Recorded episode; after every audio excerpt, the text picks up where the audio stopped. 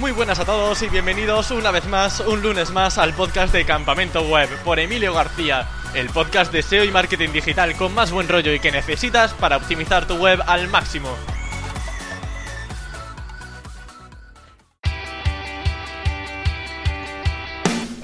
Se suele decir que el contenido es el rey, pero ¿de verdad se puede posicionar sin enlace? ¿Y de qué sirve un texto que no consiga autoridad? Porque nos guste o no, los enlaces de calidad siguen siendo un factor clave para posicionar. No obstante, nos pueden surgir muchas dudas al respecto. ¿Se puede posicionar contenido basura muy enlazado? ¿Qué es mejor, un enlace de un periódico o un blog temático? ¿Cómo afectan los nofollow? ¿Enlazar a otras webs hace que tú pierdas autoridad? Bueno, pues para resolver todas estas dudas y todavía más, contamos con un profesional que nunca habla según su opinión, sino por interpretaciones de fórmulas matemáticas que se podrían corresponder con el algoritmo de Google. Es el CEO de Cráneo Privilegiado, una agencia de posicionamiento web que trabaja para todo tipo de empresas y también fundador de SafeCont, una excelente herramienta para analizar el SEO de tu web centrándose especialmente en la calidad del contenido, con aspectos como la similaridad, duplicidad externa, thin content o la probabilidad de ser afectado por Google Panda. Así que sin más dilación, doy paso ni más ni menos que a César Aparicio. Muy buenas César, ¿qué tal? Hola, buenas tardes Emilio, ¿cómo estamos? Muy bien, muy bien. Aquí con mucho frío, ya ha llegado por lo que veo casi el invierno porque aquí no para de llover. No sé por ahí qué tal andaréis. Aquí ha empezado a llover también un poquito, pero bueno, ya empieza el frío por las mañanas, aunque no soy mucho de madrugar, soy más de trasnochar, pero bueno. Claro, ahí también un poco te permite ser un poco más productivo, ¿no? Porque ya no te saturan tanto los mensajes, a lo mejor de WhatsApp, del correo. Eh, no, no, no, eso tengo que trabajar con el Skype quitado, con el móvil en silencio y con el email cerrado, porque si no es un bombardeo total. Así que cuando trabajo suele tener todo desconectado. Me da igual que sea verano que sea invierno. bueno, César, la verdad que es un placer tenerte aquí porque te tengo como referente en el mundo del link building, por eso no te voy a dejar escapar hasta que no nos resuelva aquí todas las dudas. Y sé que ha hecho ya un post en Cráneo Privilegiado sobre esto, pero para empezar fuerte, aclarando dudas, eh, ¿se puede posicionar sin enlace? O sea, ya vienes dando caña desde el principio, ¿no? Sí, ya, ya empezamos fuerte, César, aquí no paramos. Bueno, eh, referente no sé si soy, pero lo que sí sé es que sin enlaces no se puede posicionar. Punto. Entendiendo como enlace un enlace tanto interno como externo. Es decir, por una query, una keyword puede posicionar, cuando alguien hace una query, puede posicionar una URL por determinadas keywords, pero eh, que no reciban enlaces externos, pero seguro que los reciben internos. Tanto es así, como ponía en el post este, que sin enlaces no hay crawleo, sin crawleo no hay índice y sin índice no hay Google. Podría encontrar algunas excepciones súper excepcionales como mm, redireccionamientos de algún tipo y que aparezca la URL por algún sitio que nadie se esperaba, etcétera, etcétera, etcétera. Los podría lo podría aceptar si lo veo. En el post eh, nadie me ha escrito ningún ejemplo que valiese. En Twitter tampoco me lo ha puesto nadie sigue abierto y bueno, me gustaría, me gustaría poder verlo con un ejemplo real de URLs que posicionan por keywords eh, que Google no, no ha rastreado nunca porque no ha rastreado porque no hay un enlace que llegue hacia ella. Así que en definitiva, no. Pero que me gustaría ver una excepción. Sí, que no la he visto, no la he visto.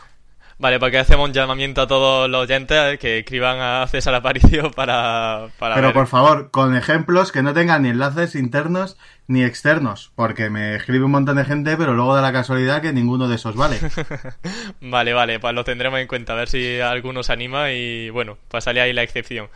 Y bueno, César, también está en el tema del factor de externo, digamos por una parte la mención de la marca, que siempre Google lo ha mencionado en alguna ocasión, y entonces me asalta la duda de si una web menciona tu marca, ¿afecta al posicionamiento o debe ser siempre un enlace con el típico Ahref? Se supone que, bueno, en ocasiones hay opiniones contradictorias incluso dentro de Google para determinadas cuestiones. A lo mejor esta no es el caso, pero el otro día dijeron que era importante etiquetar con el Ahrefs, con el A, concretamente eh, los enlaces para que Google los pudiera eh, rastrear e indexar posteriormente.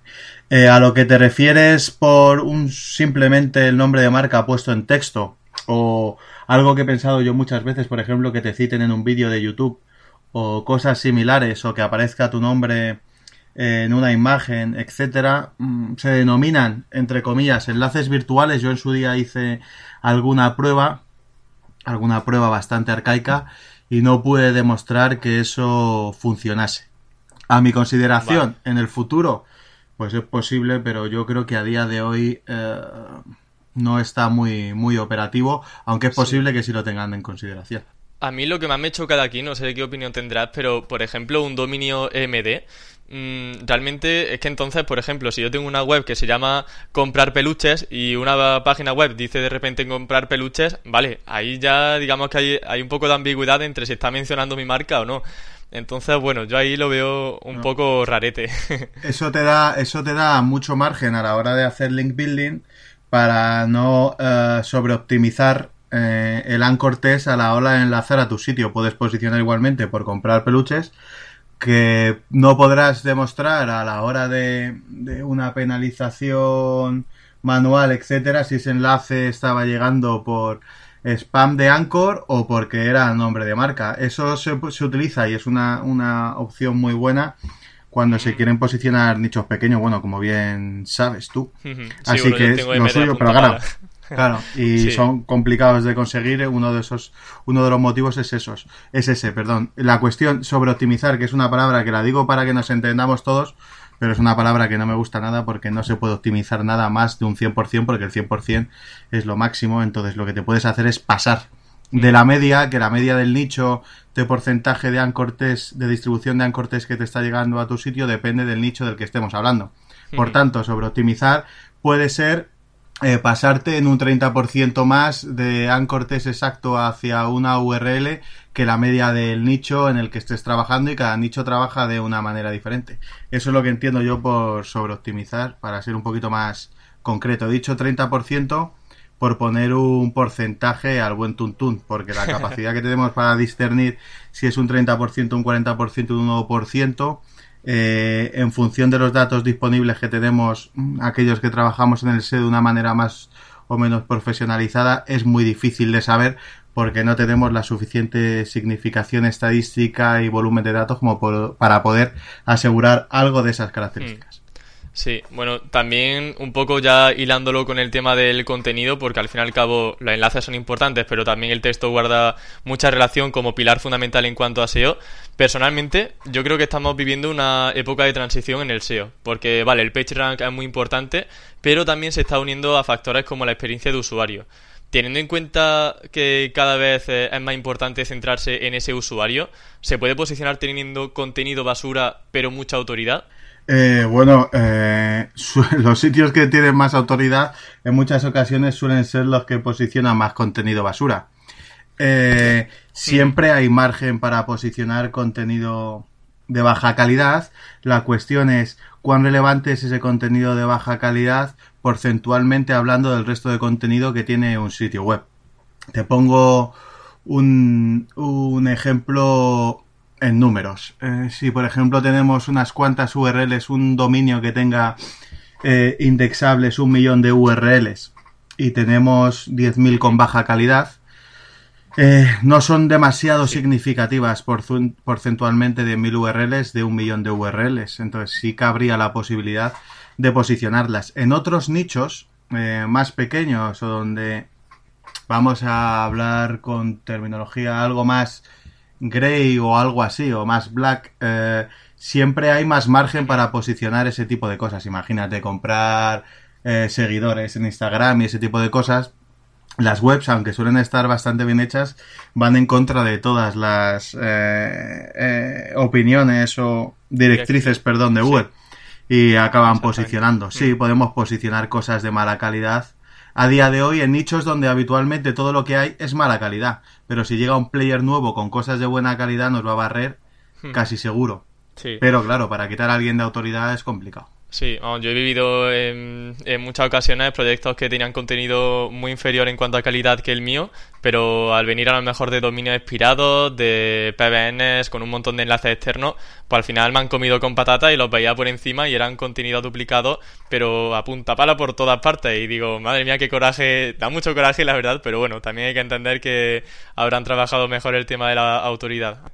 Hombre, la cuestión es que si en el corto, en el, en el medio plazo eres capaz de aguantar, bien, pero hay muchos negocios que se van porque no hay suficiente tiempo de reacción para mantener un negocio durante el tiempo necesario hasta que Google llegue y haga una actualización como la última de calidad y se lleve por delante a aquellos que se supone que han hecho algunas tretas que son contraproducentes para tu negocio. Pero bueno, si hoy puede ser eso y mañana puede ser otra cosa. Es forma parte del trabajo, del negocio y de lo emocionante que es el SEO.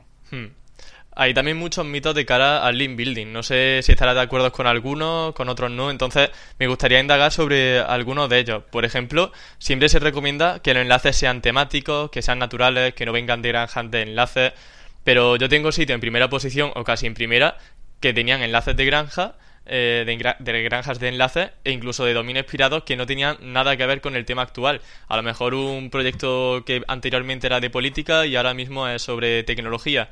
Entonces, ¿qué hay de cierto en esas afirmaciones? Pues de cierto, no voy a entrar en la típica de depende, ¿no? Pero está claro que los enlaces temáticos... me alegro, me alegro. Los enlaces temáticos son mejores que los que no son temáticos. Pero aquí entramos en una cosa que es bastante más larga de explicar de que el resumen que se suele hacer habitualmente. Un enlace es temático eh, cuando el contenido, tanto del ancortés que nos está enlazando como aquel que está eh, rodeando a ese ancortés, eh, es similar ese ancortés tiene un, valor semántico porque, como he dicho, eh, está rodeado de determinadas palabras, lo que se denomina desambiguación eh, semántica basada en ontologías, lo que le aporta un valor ah, contextual a ese ancortés. Ese ancortés que está enlazando a nuestro sitio web es el que le está aportando valor semántico a la URL que está enlazando para que cuando alguien haga una query por esa URL aparezca eh, nuestra, nuestra, una query por esa keyword aparezca nuestra URL. Bien, una vez que nosotros ya hemos utilizar el anchor básicamente podríamos decir que sirve para etiquetar el contenido que se está enlazando. Luego, una vez que ese contenido ya está etiquetado con determinado anchor test, como puede ser comprar peluches, Google ya entiende que al hacer la query de buscar comprar peluches como alguien me ha enlazado con ese anchor test, mi URL puede posicionar por las keywords que incluyen comprar peluches. Eh, nosotros ya podemos utilizar otro tipo de, enlaces que en vez de dotar eh, valor semántico simplemente estén dotando de PageRank a la URL que quiero posicionar que es donde vendrían por ejemplo eh, enlaces en medios enlaces con anchor genéricos etcétera ¿Por qué en este caso la, la, temática no sería tan relevante? Porque yo en otra parte del perfil de enlaces sí le he aportado un valor semántico a mi contenido para que Google entienda de qué van. Y luego ya le puedo meter unos cuantos de enlaces genéricos, ancor genéricos o en sitios que no sean estrictamente de la temática que estamos trabajando. Sin embargo, si trabajamos en el medio largo plazo para posicionar, mm, comprar peluches y estamos consiguiendo todos los enlaces de sitios, por ejemplo, de abogados, pues y el nicho es un poco competido, será complicado posicionar en el corto plazo quizá, pero en el medio largo plazo eh, caerá seguro, porque la capacidad que tiene Google para entender el contenido eh, y eh, cada día es mayor. Si no cae hoy, pues caerá en el futuro. Sí, yo, vamos, me encantan los consejos que has dado. Yo, por ejemplo, lo que hago es justamente lo que dices. Me alegra saber que aquí la, la opinión experta, eh, digamos, confirma lo que estaba haciendo. Que, por ejemplo, si compro un dominio inspirado de una temática, luego aparte, cuando una vez lo compro y monto una web eh, ahí, compro, por ejemplo, enlaces en blogs tematizados para ya así dotarle de esa semántica y de ese contexto a la página y luego a partir de ahí pues sí que se notan la verdad mejoría en cuanto a, resultados. Y a su vez pues el contenido al ser nuevo también Google va interpretando mejor la nueva temática. No sé creo que un poco de todo es que ahí nos encontramos aquí nos encontramos mm, dos, dos situaciones. Una los enlaces valen para que Google encuentre ese contenido lo pueda rastrear lo pueda indexar y se lo pueda mostrar en un futuro a los usuarios. Y el anchor test sirve para otorgarle de valor semántico a ese contenido lo que quiere decir que un, un enlace normal de venga de donde venga vale para decirle a Google determinado contenido está aquí y un anchor test vale para decirle a Google determinado contenido está aquí y va de esto. Son cuestiones eh, que van de la mano, pero en ocasiones eh, no quieren decir lo mismo. Genial, me parece increíble. La verdad que, mira, me emociono solamente de, las respuestas que están dando porque me encanta y todo este tema del link building siempre eh, me gusta conocer opiniones de eso, de gente que tenga mucha experiencia y esto va un poco hilado también con la siguiente pregunta que quería hacerte, que era sobre periódicos y blogs temáticos. Te iba a preguntar sobre cuál prefieres, pero intuyo ya que un poco de todo, ¿no? Eh, bueno, si yo tuviese... Depende del nicho en el que esté trabajando. Yo es que también me emociono con el link building y con las auditorías de penalizaciones de contenido y demás, porque me lo paso bomba. Eh, en el caso que me estás comentando, si yo tuviera la opción, imagínate, estoy en un nicho competido, muy competido. Vamos a hablar de, por ejemplo, travel. Vale. Ah, y quiero posicionar, yo que sé, la, la, más competida de todas las keywords que hay ahí, que pueda ser yo que, hoteles o vuelos o algo así. Eh, yo estoy, piensa que estás compitiendo con los grandes del travel. No estás compitiendo con fulanito de tal. A lo mejor todos los enlaces temáticos que tú necesitas para, para posicionar todas las keywords que puede posicionar un booking no son suficientes. Y tenemos que tirar de otro tipo de enlaces más genéricos como pueden ser los de medios. Eh, hay otros nichos más pequeños, imagínate que hablamos de cocina, donde hay un montón de blogs de cocina que me pueden valer para posicionar mm, eh, carrot cake, por ejemplo. Eh, hay una cosa importante a la hora de enlazar desde sitios temáticos o sitios que no son temáticos. Yo por lo menos desde donde lo veo actúo de la siguiente manera. Si yo estoy enlazando de un sitio que no es temático, como puede ser un medio, que es un enlace que me viene bien dentro de las características del nivel de profundidad donde se encuentra ese enlace y un montón de cuestiones técnicas, eh, lo enlazaría a mi sitio web eh, utilizando un anchor test genérico. ¿Por qué? Porque estoy enlazando desde un sitio genérico. Si estoy enlazando de un sitio que tiene la misma temática o una temática similar a la mía, pues utilizaré... Ahí tengo dos opciones, utilizar un genérico o aprovechar la fuerza de la temática y enlazar con un ancortés eh, exacto. Mm. Por tanto, yo todos los que me vengan, los quiero. Que son de baja calidad, eh, le puedo meter un, un no follow, por ejemplo. También sé que en función del nivel de calidad del sitio que me esté enlazando, tengo que lanzar, enlazar perdón, a un nivel de profundidad de mi sitio u otro. Eh, si son enlaces de que tienen poca fuerza o me van a transmitir poca fuerza PageRank a mi sitio, a lo mejor lo puedo enlazar a keywords que no necesitan mucha fuerza para ser levantadas a nivel de landing page eh, con keywords que quiera posicionar por middle o long tail. Si tengo un enlace de mucha fuerza, pues a lo mejor lo oriento a una categoría. Claro, que tenga más competencia y que realmente necesite toda esa autoridad que pueda otorgarle. En fin, todos son buenos, pero lo que está claro que los temáticos son mejores sin duda. Vale. Y en cuanto a los periódicos, que se, al menos hace poco empezó a, empezaron a llegar muchos avisos a Search Console sobre eh, penalizaciones manuales. A mí al menos me llegó algunas de ellas. He podido solventarlas. Pero, ¿crees que aquí el tema de los periódicos compartidos o de comprar siempre en el mismo sitio o realizar, por ejemplo, una mala estrategia de Anchor puede tener algo que ver? Bueno, el, hace, pues sí, yo creo que lo que estás hablando fue hace 15 días, un mes o por sí, aproximadamente. Sí. Puse, porque me llegó de varias partes, eh, lo mismo que me estás diciendo tú, que estaba Google avisando de enlaces de baja calidad. Eh, y me empezó a escribir un montón de gente que le estaba pasando, que le estaba pasando.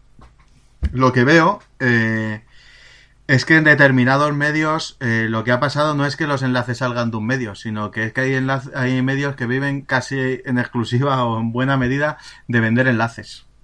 Entonces, están noticias plagadas de enlaces, cada uno eh, elige el anchor test, por ejemplo, que quiere.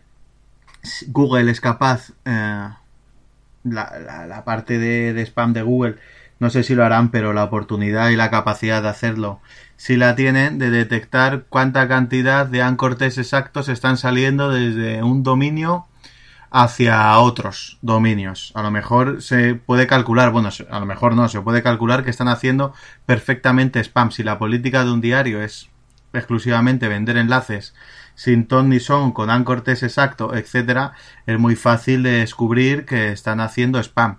Cuestiones típicas de spam que encuentro, bueno, Eh, bueno, no me quiero meter tampoco en este en estas cuestiones porque sé que es el negocio de mucha gente y tampoco son opiniones personales que no puedo corroborar al 100% y prefiero no perjudicar a nadie.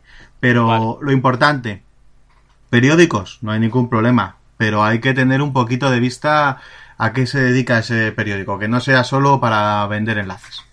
Genial, con revisar por ejemplo el home sería suficiente o habría que entrar por ejemplo en una categoría específica o algo por el estilo.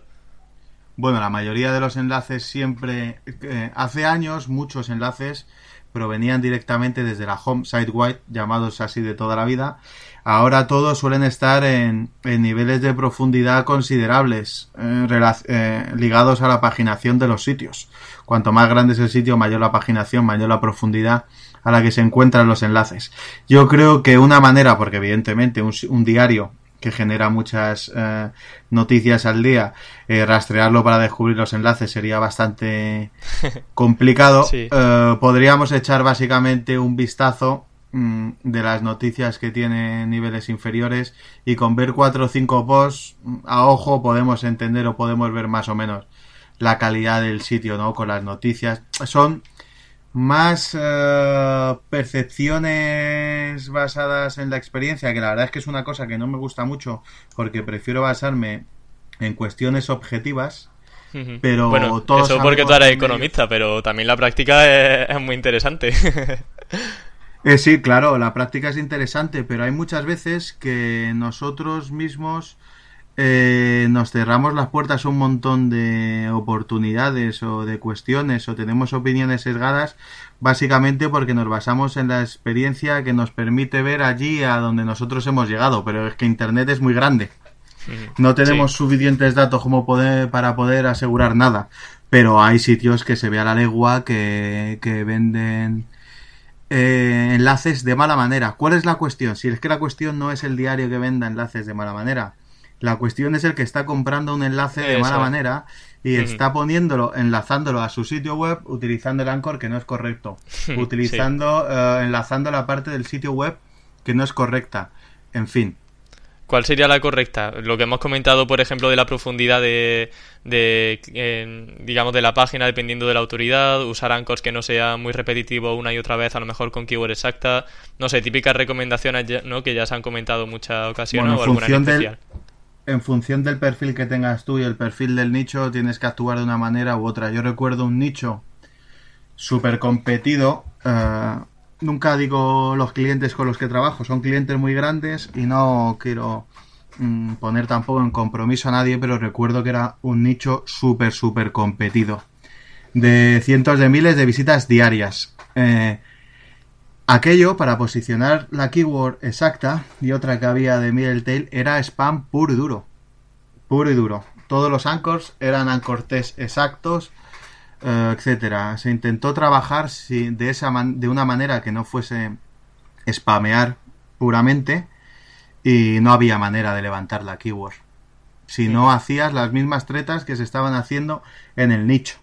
Y se suponía que los players que había ahí eran players con una autoridad suficiente como para para ser confiables, eh, pero, pero no, ahí se hacía spam puro y duro. Sí, claro, entonces un poco, según entiendo, sería espiar un poco qué hace la competencia, en lo que está mejor posicionado y replicar un poco cuál es... No es cuestión, no es cuestión de tanto de ver qué es lo que hace la competencia, sino es cuestión de ver cómo entiende Google ese nicho o ese o esa temática.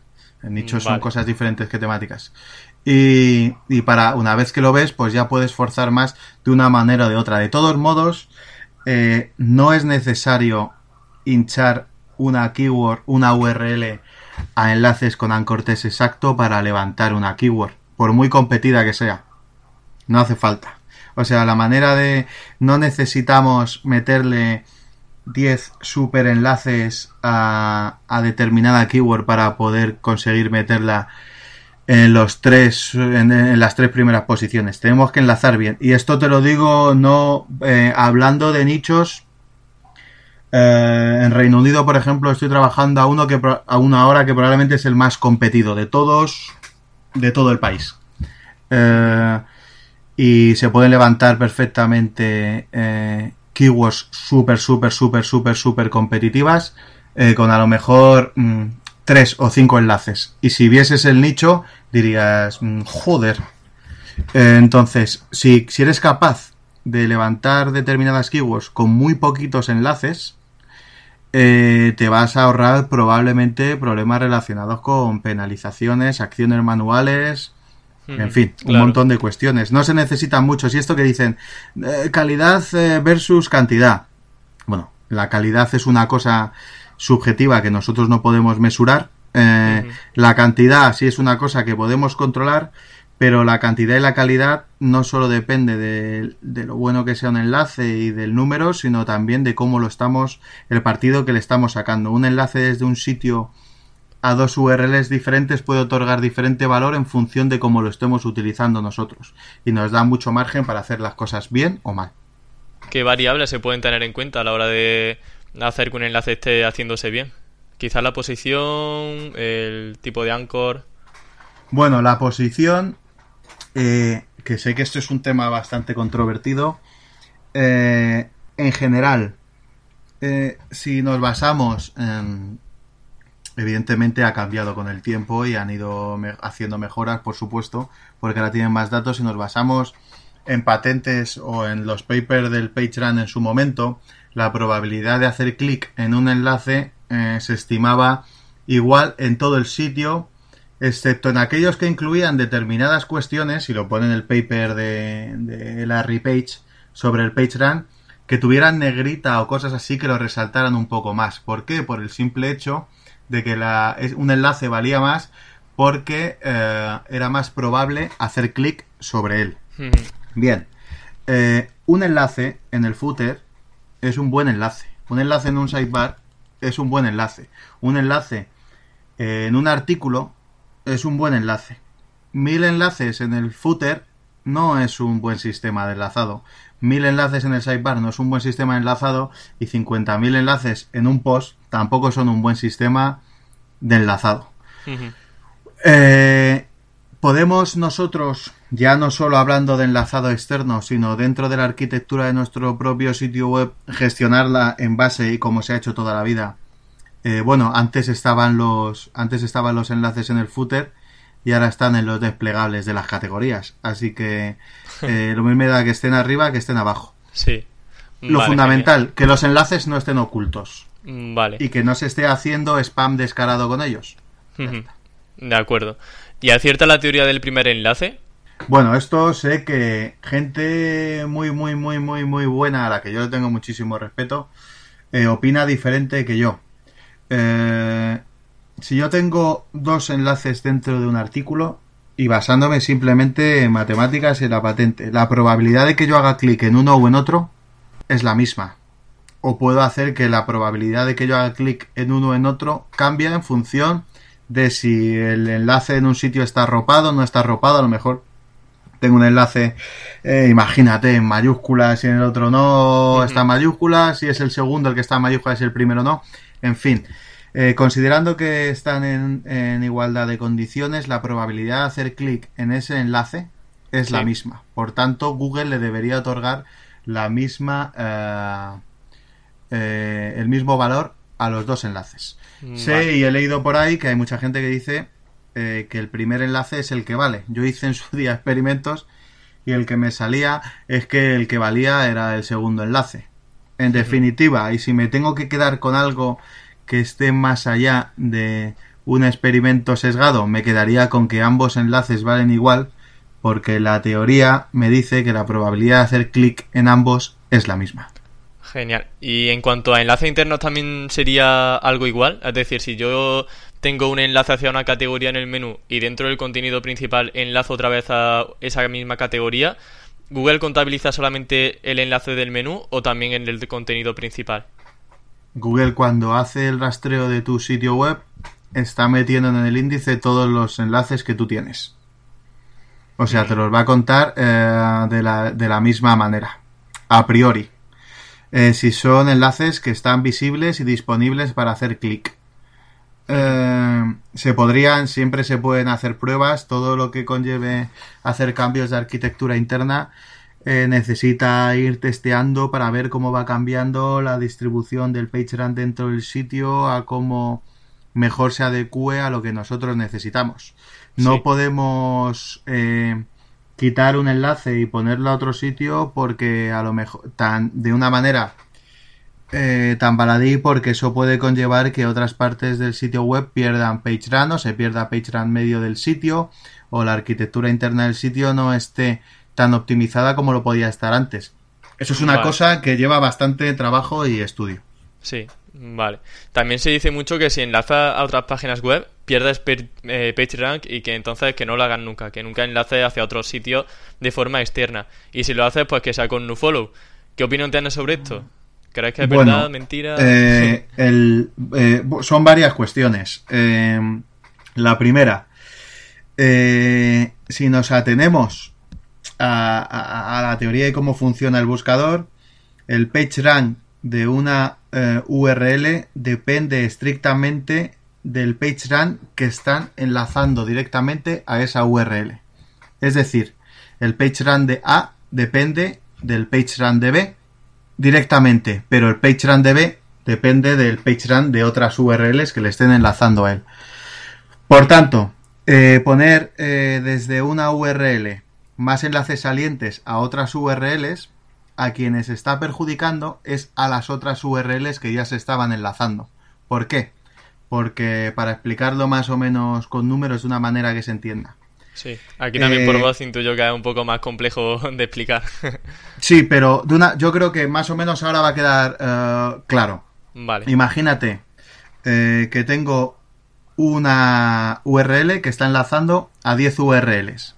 vale. El PageRank de la URL que está enlazando se divide entre 10, es decir, está repartiendo su PageRank entre 10 sitios, Sí, ¿vale? A los que está enlazando. Si yo meto otros 10 sitios más, el PageRank de esa URL se está dividiendo en 20 sitios. Por tanto, a los sitios que estaba enlazando antes les llega la mitad de fuerza de PageRank que, me- que les estaba llegando Ujú. antes de que se metieran otros 10 más. Por tanto, a quien perjudica es a los sitios a los que estaban siendo enlazados antes. Nosotros podemos enlazar más o menos a quien nos dé la gana que a nosotros no nos va a perjudicar, pero la potencia, el PageRank que vamos a enviar fuera va a ser menor cuantos más enlaces estemos mandando hacia el exterior. Genial. En nuestro caso interior sería otra cuestión. perfecto. Entonces, de puerta hacia afuera, estamos distribuyendo menos autoridad a cada uno de los sitios a los que estamos enlazando, pero nosotros nos quedamos con lo que tenemos. Eh, mayoritariamente, sí. Vale, claro, se pierde un poco al fin y al cabo con esa transmisión, pero sí, mayoritariamente pero, igual. ¿no? pero nosotros, nosotros, eh, o sea, a la hora de nuestro trabajo, de nuestra arquitectura interna y tal, no lo deberíamos tener en demasiada consideración. Tanto es así, hace bastantes años leí un estudio, pero claro, estos estudios de correlación en los que las variables no son independientes son bastante controvertidos y de- venía a decir más o menos que eh, había determinada relación, o Google evidentemente podía considerar y ah, utilizando el sentido común, el menos común de los sentidos, que una, un sitio web que no está enlazando a nadie es un sitio web que huele un poquito a spam. ¿Vale? Sí. Porque lo normal y lo que Google quiere, obviamente, es que haya enlaces hacia los sitios para poder encontrar la información y las URLs. Si no hubiera Claro. enlaces, eh, nos quedaríamos sin encontrar la información. Claro, aparte de eso- Internet no existiría, básicamente. Claro, efectivamente. Aparte de eso, lo que me comentabas del, del no follow Sí, es, es una implementación que se hizo eh, después para intentar controlar todo lo que eran enlaces de pago, etcétera, etcétera, etcétera, etcétera. Eh, podemos poner un no follow a un sitio web saliente cuando el cuando nosotros, por ejemplo, en el caso que estábamos hablando de sitios que enlazan masivamente a otros sitios con ancortés exacto, etcétera, etcétera, etcétera, para que ellos no tuvieran problemas tendrían que utilizar el no follow. Por supuesto, si no si utilizaran el no follow no estarían transmitiendo PageRank, que es la teoría a priori, pero nosotros utilicemos no follow o no lo utilicemos dentro de la transmisión de PageRank de nuestro sitio web no nos va a afectar considerablemente. Así que podemos enlazar más o menos a quien nos dé nosotros la gana, siempre que no hagamos spam y convertamos nuestras URLs en directorios de enlaces. sí. Y bueno, entonces, ¿el nofollow qué utilidad tendría principalmente? Bueno, el no follow eh, te vale para, para que tú puedas enlazar a alguien sin hacer spam, que se supone que nació con esa filosofía, es decir, eh, que te pongan en un periódico, imagínate que eres capaz de salir en el periódico con más tráfico de España en primera página y que sea, pues imagínate en Navidad comprar jamón. ¿Vale? Pues eh, ese enlace podría ir perfectamente, Google lo sacó con esa filosofía de, eh, bueno, lo sacó en acuerdo con otros tantos, eh, con la filosofía de que los enlaces comerciales no transmitieran, no se hiciera spam con ellos, ¿vale? Pero un, un enlace no follow también puede valer de para, para yo creo que vale o que lo tienen en consideración para que un perfil de enlaces de un sitio web lo normal es que siempre tenga enlaces no follow. Es normal que no los tenga. Entonces si nosotros estamos generando un perfil de enlaces eh, imagínate artificial comprando enlaces y estamos metiendo yo que sé 200 enlaces a un dominio y ninguno de esos que hemos metido es no follow a lo mejor Google puede sospechar un poco de que el patrón normal de enlaces que está recibiendo un sitio web no corresponde con la normalidad que ellos estiman que debería tener de porcentaje de, enlaces no follow. El porcentaje no tenemos ni idea, no podemos asegurar que esto sea cierto, pero lo normal y lo que dice el sentido común es que cualquier sitio tiene que tener eh, enlaces no follow. Eh, hacemos una campaña de, de link building del tipo que sea pues recibir enlaces no follow es una cosa que está perfectamente y que de hecho nos conviene en muchas ocasiones, por lo menos para intentar maquillar determinadas realidades. Claro, pero al final el follow sobre todo se usaría a lo mejor en aquellos sitios que tienen menos autoridad, ¿no? Porque en el caso que me ponía antes, eh, si hay un periódico súper reconocido de España, eh, por ejemplo el de comprar jamón, mm, te convendría ponerlo en follow, quizás es no, no, no, no, no, no, Ah, no, no, claro, claro. A mí, que soy el que vendo los jamones, me interesaría que fuera do follow. Pero a lo mejor el periódico dice, joder, es que esto ha salido en la portada de, del periódico X y es muy cantoso y Google me puede llamar la atención. Ah, vale, lo dices desde la otra cara, ¿no? La lo digo desde la otra cara, no desde la nuestra, por supuesto. Ah, vale, vale, ya por eso. Por supuesto que sea follow y que sea lo que quiera ser. Mira, una de las cuestiones en lo que estábamos hablando de los medios que, que recibieron un montón de notificaciones por enlaces fraudulentos. Si hubieran utilizado el nofollow, eso no les hubiera pasado. Básicamente por eso. Sí, claro, ya es cosa de política de claro, Tú puedes hacer, si pones nofollow, puedes hacer lo que te dé la gana. Ya está, básicamente eso. Luego, por ejemplo, imagínate, te pongo otro ejemplo de enlaces que no son fraudulentos, pero imagínate que, que pasó mucho en su día. cada día se hace menos, pero eran las típicas webs de desarrollo que ponían en el footer de, de los clientes nuevos de las páginas web nuevas desarrollado por y un enlace follow. Ese enlace follow, el perfil que se estaba generando de enlaces hacia la web de desarrollo eran enlaces de páginas no es que tuvieran poca calidad, pero eran páginas muy, eh, muy nuevas, con poca autoridad. Todos los enlaces provenían desde las mismas partes de, de las webs, etcétera. Entonces, un perfil tú no puedes tener un perfil de enlaces que sea de sitios que son todos súper nuevos y encima todos me vienen desde el footer. Claro. Pues, tipo plantilla desarrollada por tal cosa, diseño realizado por. Claro. Hmm. Este es otro sitio web hecho con ThemeForest. Eso. bueno, también te quería preguntar sobre enlazado interno, porque además habéis sacado una nueva funcionalidad bastante interesante en SafeCont, que es vuestra herramienta que permite hacer auditorías a nivel de contenido, a nivel de interlinking, por ejemplo. Y me gustaría saber un poco cuáles son esas recomendaciones que se deben seguir eh, de cara a realizar un buen interlinking y también cómo funciona esa funcionalidad. Pues eh, nos encontramos eh, en SafeCon. Bueno, tenemos dos prioridades. Vimos que el contenido y los enlaces ambos van de la mano. Ah, estoy hablando de contenido interno y de enlaces internos, aunque también hacemos análisis de contenido externo. Eh, una de las cuestiones eh, importantes y que nos demandaban mucho y que no eh, habíamos encontrado en, en Internet, una herramienta que hiciera algo similar, era una, pues eso, una tool que nos permitiera orientarnos cómo poder mejorar la arquitectura interna dentro de nuestro sitio web y hacer una distribución del PageRank óptimo que estuviera en nuestra mano. Quiero decir, podemos mejorar el PageRank que llega a nuestras URLs de manera on-site, no como se hacía antes que era consiguiendo enlaces. Es decir, está en nuestra mano mejorar. Todas las webs tienen posibilidades en general, todas. el 99,9 y excepciones que no conocemos del 1%, todas tienen la opción de mejorar su enlazado interno. Eh, ¿Por qué? Eh, eliminando eh, niveles de profundidad, enlazando URLs que se deberían estar enlazando para que se transmita el PageRank de una parte a otra que se está quedando entre comillas huérfana, en fin, enlazando clusters semáticos temáticos entre ellos, semánticamente iguales, quería decir.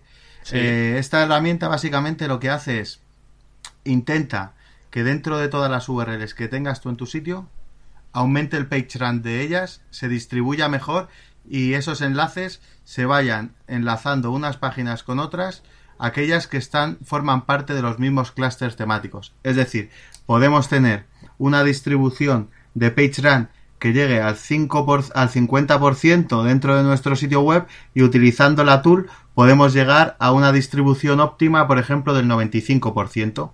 Hemos hecho determinadas modificaciones. Mm, dime, Claro, mejora tema de rastreo, tema de contextualización, navegación por parte del usuario, imagino. Eh, la parte nosotros que trabajamos fundamentalmente es que el PageRank se distribuya de la mejor manera posible dentro del sitio. Y para que se distribuya de la mejor manera eh, posible dentro del sitio, hay enlaces que deberían ir a URLs que no llegan y hay enlaces de temáticas que tienen que enlazar a temáticas y no a otras partes de la web. Eso es lo que intentamos resolver. Intentamos resolver que los niveles de profundidad sean lo menor sean el mínimo posible.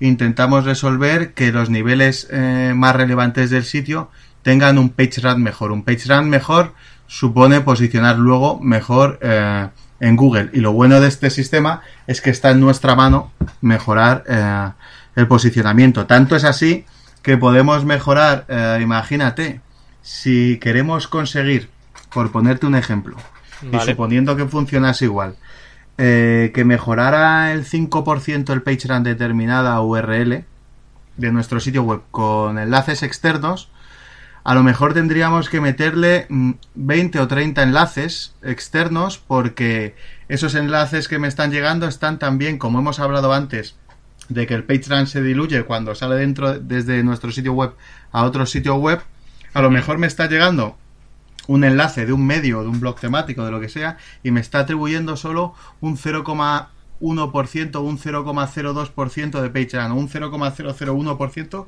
de PageRank. Si yo soy capaz de optimizar la arquitectura interna de mi sitio web, soy capaz de enviarle un 5% de, de, de PageRank a una URL y eso es un cambio brutal a la hora de posicionar eh, las palabras clave. Brutal. Mm. ¿Qué pasa? Que nosotros trabajamos poco a poco, te ofrecemos primero unos cambios que se puedan hacer. Estamos en beta, ¿eh? Eh, ofrecemos unos cambios, luego cuando haces los cambios te ofrecemos otros nuevos que puedes hacer, etcétera. Pero utilizando SafeCon, lo recomendable es haz un análisis de contenido, ves si tienes demasiadas URLs con similaridad, cuáles son las más peligrosas, como te decimos, Async Content, cárgate esas URLs, deja las URLs buenas dentro de tu sitio web y luego le pasas el Link Optimizer y te dirá cómo tienes que enlazar el sitio. Claro, porque es otra cosa. Limpia y luego sí. primero limpias y luego arquitectura. Claro, también tenéis por otra parte el Panda Risk, que es otra de esas funcionalidades que también te da una evaluación, digamos ya numérica sobre sobre todo si tu web es sana a nivel de contenido, ¿no? Y esa métrica, bueno, mm, no quiero tampoco parecer aquí que quiero atacar a SafeCont, ¿eh? sin ánimo de ofender, pero por ejemplo tenemos a Moz, ¿no? Que ofrece métricas sobre autoridad, pero su credibilidad ha caído en picado. Entonces quiero que me dé argumentos sobre por qué deberíamos creer en el Panda Risk. Ah, bueno, eh, Moz eh, la herramienta supongo que hablas de la de la que era Open Site Explorer que daba el, no tiene absolutamente nada que ver con SafeCon. Porque nosotros eh, eh, tú, metías la URL y en un momento que era básicamente basado en bases de datos de enlaces y demás yo en su día hice unos estudios de correlación donde nos salía que el Domain Authority era casi casi en buena medida o muy similar a lo que era el, el, citation flow y el trash flow de Majestic, es decir, basado en datos externos, hmm. nosotros lo que estamos analizando es el contenido real del sitio. lo crawleamos y lo analizamos semánticamente. Luego, el sistema, con algoritmos de Machine Learning, que ya no es, no es algo que utilice Moz, es que no lo utiliza nadie a día de hoy, bueno, lo utiliza Google y lo utilizamos nosotros como tool, somos los únicos que utilizamos el Machine Learning para hacer análisis de datos masivos. Crawleamos el sitio, comparamos, tú fíjate, la complejidad va mucho más allá de lo que hace Moz o cualquier otro sistema, que es cogemos una URL y la comparamos con el contenido de una URL con todas las URLs de todo nuestro sitio web. Eso es tiempo, lleva un proceso. Y determinamos qué URLs tienen problemas de contenido le otorgamos un valor de 0 a 100. Si supera el 50%, puedes tener problemas de contenido y Google te puede dar por ahí. Eh, detectamos problemas de think content y te decimos, esta página eh, tiene problemas de think content, eh, deberías tener consideración con ella. Te otorgamos valores que están basados en cientos o miles, cientos de miles, perdón, de URLs que en penalizaciones anteriores han caído. Es decir, Google determina que una URL eh, debe caer, imagínate, pues estoy haciendo una simplificación, por 100 factores. ¿Vale? Pues nosotros hemos entrenado nuestros algoritmos a través de URLs que han perdido tráfico en, Google Analytics cuando ha habido un update. Y el algoritmo es capaz de detectar patrones por los que estas URLs han caído. Nosotros metemos nuestro dominio en SafeCon y comparamos cada una de nuestras URLs con aquellas que cayeron en su día. Y el sistema te dice, estate al loro porque eh, tienes una alta probabilidad de caer porque compartes determinados patrones los mismos con los que en el pasado cayeron otros. Es decir, no es nada subjetivo, es algo completamente objetivo. Y análisis, por supuesto, del contenido. La mayoría de las herramientas, hay unas que son crawler para decirte, bueno, nosotros también tenemos eh, un crawl stats para decirte la calidad de crawling de tu sitio web para ver status, para ver canonicals, etcétera, que es donde se quedan unas herramientas. Nosotros lo hemos implementado como una pestaña, pero la parte buena es detectar cuáles son las URLs de tu sitio web que más peligro tienen de ser penalizadas o punibles por el buscador y aquellas que tienen sin conte, etcétera. Limpias todo eso y luego pasas a la parte de arquitectura. Vale, genial. Bueno, César, a mí desde luego que me has convencido y bueno, el tema de Machine Learning realmente me parece increíble que lo esté utilizando y bueno, yo creo que además con eso eh, nos quedamos un poco más tranquilos de ver que realmente pues todo está basado bien en una, eh, digamos, una metodología bastante científica. Así que bueno, la verdad que mm, genial por esa parte. Y ya para ir finalizando y terminando la entrevista, me gustaría saber cuál ha sido el mayor aprendizaje que hayas tenido a raíz de un fracaso, entre comillas. Porque, bueno, no sé si habrás tenido alguno, pero eh, me gustaría saber también conocer un poco cuál ha sido esa trayectoria, si ha habido a lo mejor algún bache en este camino que has tenido en cuanto a SEO y si podemos aprender de algo que te, que te haya pasado. Eh, yo creo, y es una cosa a la que le doy vueltas bastante recurrentemente desde hace años y ahora con más eh, ahínco pues es eh, el ego es lo peor que hay. O sea que creerte mejor que los demás o que lo haces mejor que los demás o eso no te permite ver la realidad. Eh, no me gusta nada intentar pecar de saber más que los demás etcétera. Y lo que sí he aprendido es, y lo veo en el sector, lo he visto en mis carnes y demás, lo que he aprendido básicamente es menos ego y más trabajo. Es lo que podría, lo que podría, en lo que te podría resumir todos los años que llevo haciendo cosas y bueno, en mi vida en general. Hay que ser un poquito más humildes y trabajar más. Que por creérnoslo no quiere decir que lo estemos haciendo bien, ni mucho menos, y sobre todo eh, siempre que se pueda, desde la parte personal del ego hacia nosotros mismos, trabajar más, eso está en nuestra mano. Y el ego, sobre todo, eh, no creernos, como te decía, más listos y siempre que se pueda, pues echar una mano a los demás o colaborar y no creerte más que otro porque a lo mejor lleve menos tiempo en el sector o porque no opine lo que tú creas. En fin, menos ego y más trabajo. Muy, muy buenas conclusiones, muy, muy, buena filosofía, César. Y ya para finalizar la entrevista, ahora sí que sí, ya para dejarnos también con un buen sabor de boca, eh, ¿cuál es el éxito con el que te, orgullo te orgulleces más? Bueno, ¿cuál es el éxito del que más orgullo Joder, lo voy a repetir otra vez. Sí, sí, ya te he entendido. ¿Cuál es el que más, el, el, que más orgulloso, el que más orgulloso te sientes? o algo así, no sé ya decirlo, César. sí, estabas utilizando un anchor test con misspelling. Eso te puede penalizar sí. Google si lo utilizas eh, muy habitualmente. Era por no usar la keyword exacta. de lo que más eh, orgulloso me siento. Exactamente. Eh, voy a intentar hablar de, de, de la parte laboral. ¿Vale? Uh -huh. eh, que bueno, no, o sea, es una parte por supuesto importante de la vida de las personas, pero no lo es todo. De, yo recuerdo eh, cuando al principio, cuando me puse a trabajar en esto, eh, era algo común, una pregunta, bueno, eh, pedí consejos y me debía dedicar a este tipo de cosas hace, hace ya muchos años, ¿vale? Y, sí. y me decía la gente, eh, métete, yo ya sabes, yo como has dicho antes, si sabes, soy, soy economista. Sí. Eh, luego con el tiempo, por devoción, hice un MBA y luego estudié también, me hice máster de Full Stack Developer, etcétera. O sea, siempre me ha gustado estar estudiando, pero recuerdo que en su, o sea, que me podría dedicar a otra cosa perfectamente. Sí. Y al principio me dijeron, yo siempre eh, estudié economía porque me gustaba la economía y no nunca, nunca tuve la intención de dedicarme a la economía, sino dedicarme a algo que me gustase. Por aquel entonces eh, tuve la oportunidad de meterme en esto de, del SEO y pedí recomendación, es decir, a gente próxima, ¿tú crees que me debería meter en esto del SEO? Y bueno, del SEO. No decía SEO porque el SEO no sabía nadie que era. eh, suele pasar todavía. Y me decían, eso es mucho riesgo, yo creo que no debería estar, no sé qué pues puedo sentirme orgulloso de que empecé en algo que se suponía que no tenía mucho valor o que la gente no entendía. Uh -huh.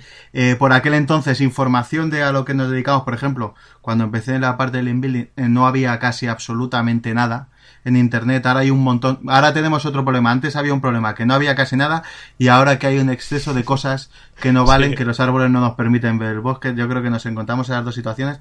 Sí. Y eso, seguir mis propias recomendaciones en mi vida, haber hecho lo que me ha dado la gana, eh, sin engañar a nadie, yo creo que ha sido mi gran virtud.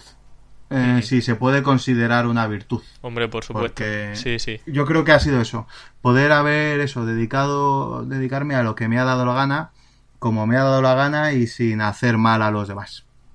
Qué guay. Bueno, gracias a esa decisión de realmente, tomar tu, tu, propio camino, pues bueno, has podido compartir aquí con todos nosotros estos consejos y de verdad que es que ha sido un placer tenerte. Yo siempre lo digo que me encanta traer a gente aquí al podcast porque es que no me canso de repetirlo, que aprendo un montón, que soy además todos majísimos, se nota que sois súper buenas personas y de verdad que estoy encantado de que hayas venido al podcast. Así que muchísimas gracias, César. Yo estoy encantado de que me hayas invitado y la verdad es que me gusta mucho por eso, compartir, compartir lo que pueda saber o lo que pueda haber aprendido para facilitar el trabajo a aquellos que estén entrando ahora y que bueno, que vean una oportunidad y que tengan puestas las esperanzas en un porvenir mejor. Y gracias a ti porque ha dado gusto la entrevista y ah, has sido gracias. muy benevolente, has sido muy benevolente conmigo y no sí. me has puesto ninguna ninguna encerrona. Me alegro que esas amenazas que te envié por WhatsApp hayan surtido efecto. sí, sí. Hombre, yo intento siempre ser bueno porque tampoco es cuestión aquí de, de poner en ninguna aprieto a nadie.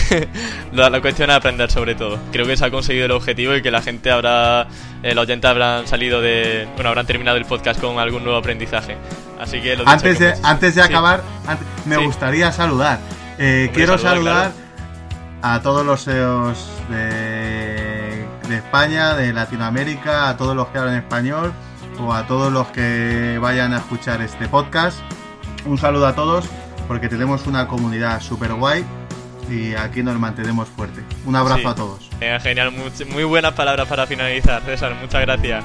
Un abrazo. Adiós, un abrazo, un abrazo a todos. Chao. La verdad que entrevistar a gente así da gusto porque no solo aprende un montón, sino que pasa un rato excelente. Así que nuevamente le doy desde aquí las gracias a César por aceptar la entrevista, por haber venido a contarnos información tan valiosa. Y bueno, por mi parte nada más, simplemente invitaros a visitar el blog de campamentoweb.com, donde tenéis todas las entrevistas, al igual que en las plataformas digitales como Evox, Spreaker o incluso Spotify o iTunes. Así que me despido hasta la semana que viene, que tendremos muchas cosas que contar y muchas ganas de aprender. Hasta la próxima.